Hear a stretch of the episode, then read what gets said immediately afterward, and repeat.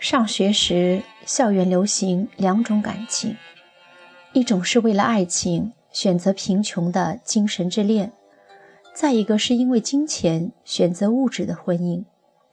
他选择了前者。大学毕业后，他应聘到一家公司做文秘。一年后，他和她步入了婚姻的殿堂。新婚的最初是幸福甜蜜的，可是没多久，这种平静消失了。做文秘的他，经常同经理参加各种会议和酒会。在一次商务洽谈会上，当他拿起纸杯轻喝一口茶的时候，一个鲜红的唇印。印在了杯沿上。他十分不好意思地将沾了口红的那一面转向自己，生怕被别人看见。然而，这一幕还是被洽谈另一方的女秘书发现了。招待宴后，他在洗手间碰见了那个女秘书。他说：“你口红的颜色很漂亮，只可惜印在杯上。”不太雅观。我们做秘书的，代表一个公司的形象，是不可以用那些廉价口红的。在女秘书转身关上门的瞬间，泪从她的脸上流了下来。婚后，为了住上更舒适的房子，攒钱成了他们生活的重心。她的衣饰和化妆品。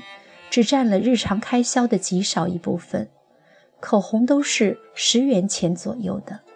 他从没有在乎过它的价格，只觉得青春是骄傲的资本。但是今天，他却感受到自尊心受到了伤害。她没有同丈夫讲起这件事，只是在同他上街的时候，她发现自己的心情明显的不同了。有一种虚荣心得不到满足的失落感，有时甚至觉得大学时那些因为金钱选择婚姻的女孩子是明智的，因为他们不必遇到像她这样的尴尬。于是，在心里，她开始埋怨她的无能。有一天，她同丈夫路过一家豪华的商场。正好遇到化妆品促销活动，热情的小姐拉住了他，向他介绍一款法国知名品牌的口红。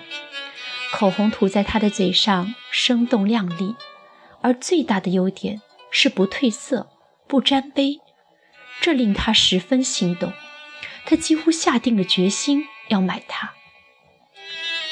丈夫看出了她的心思。掏出皮夹问价钱，小姐说：“活动期间八折销售，是三百八十八元。”他的手突然停在了那里。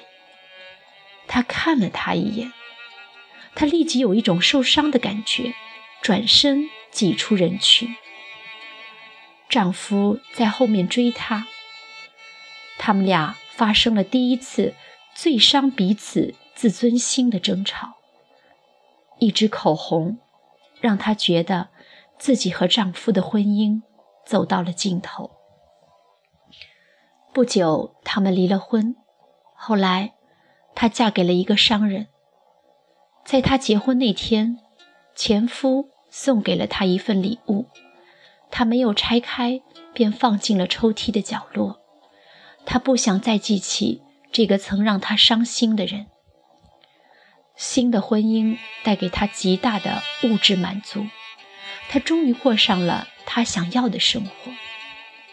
从衣服到化妆品，她用的没有一样不是名牌。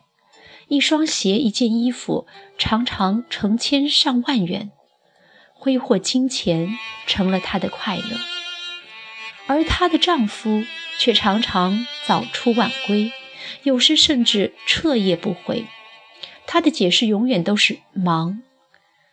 有一天，她从丈夫的衣领上发现了一个鲜红的唇印，所有关于丈夫晚归的谜底都揭开了。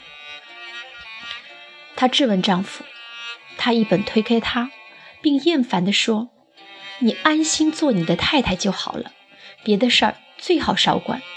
你当初同我结婚，还不是看上我的钱，想过富足的生活？”说完，他摔门而去，许多天都没有回来。她在丈夫的眼里，不过是个寄生虫。她苦笑。她失去了她的第二次婚姻，但是不后悔，因为她找回了一个做女人的自尊。在整理衣物时，她发现了她结婚时他送的礼物。拆开包装纸，竟是那天他同她在商场看上的那支口红。卡片上写着：“我从没想过，我们分手竟是因为一支口红，这令我想起来还心痛。那些曾经的海誓山盟，都成了过眼云烟了吗？失去你是我今生无法愈合的伤痛。”但是现在再说这些已没有任何的意义，还是祝福你新婚快乐吧。愿这支口红带给你好运。后来，他无意中在一次电视装反中看到了他。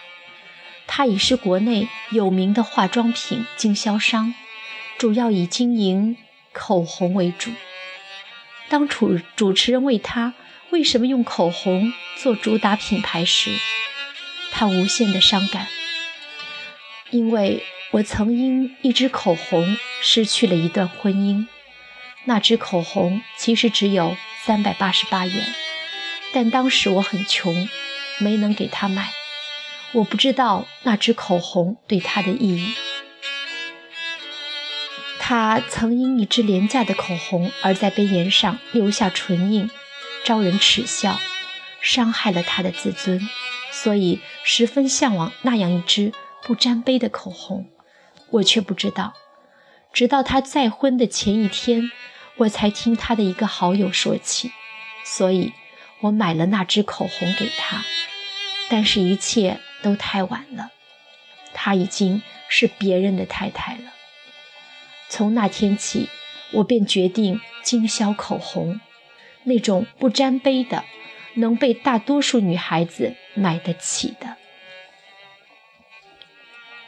泪从他的脸上一行行的滑落下来，一滴一滴的落在他送给他的那支口红上。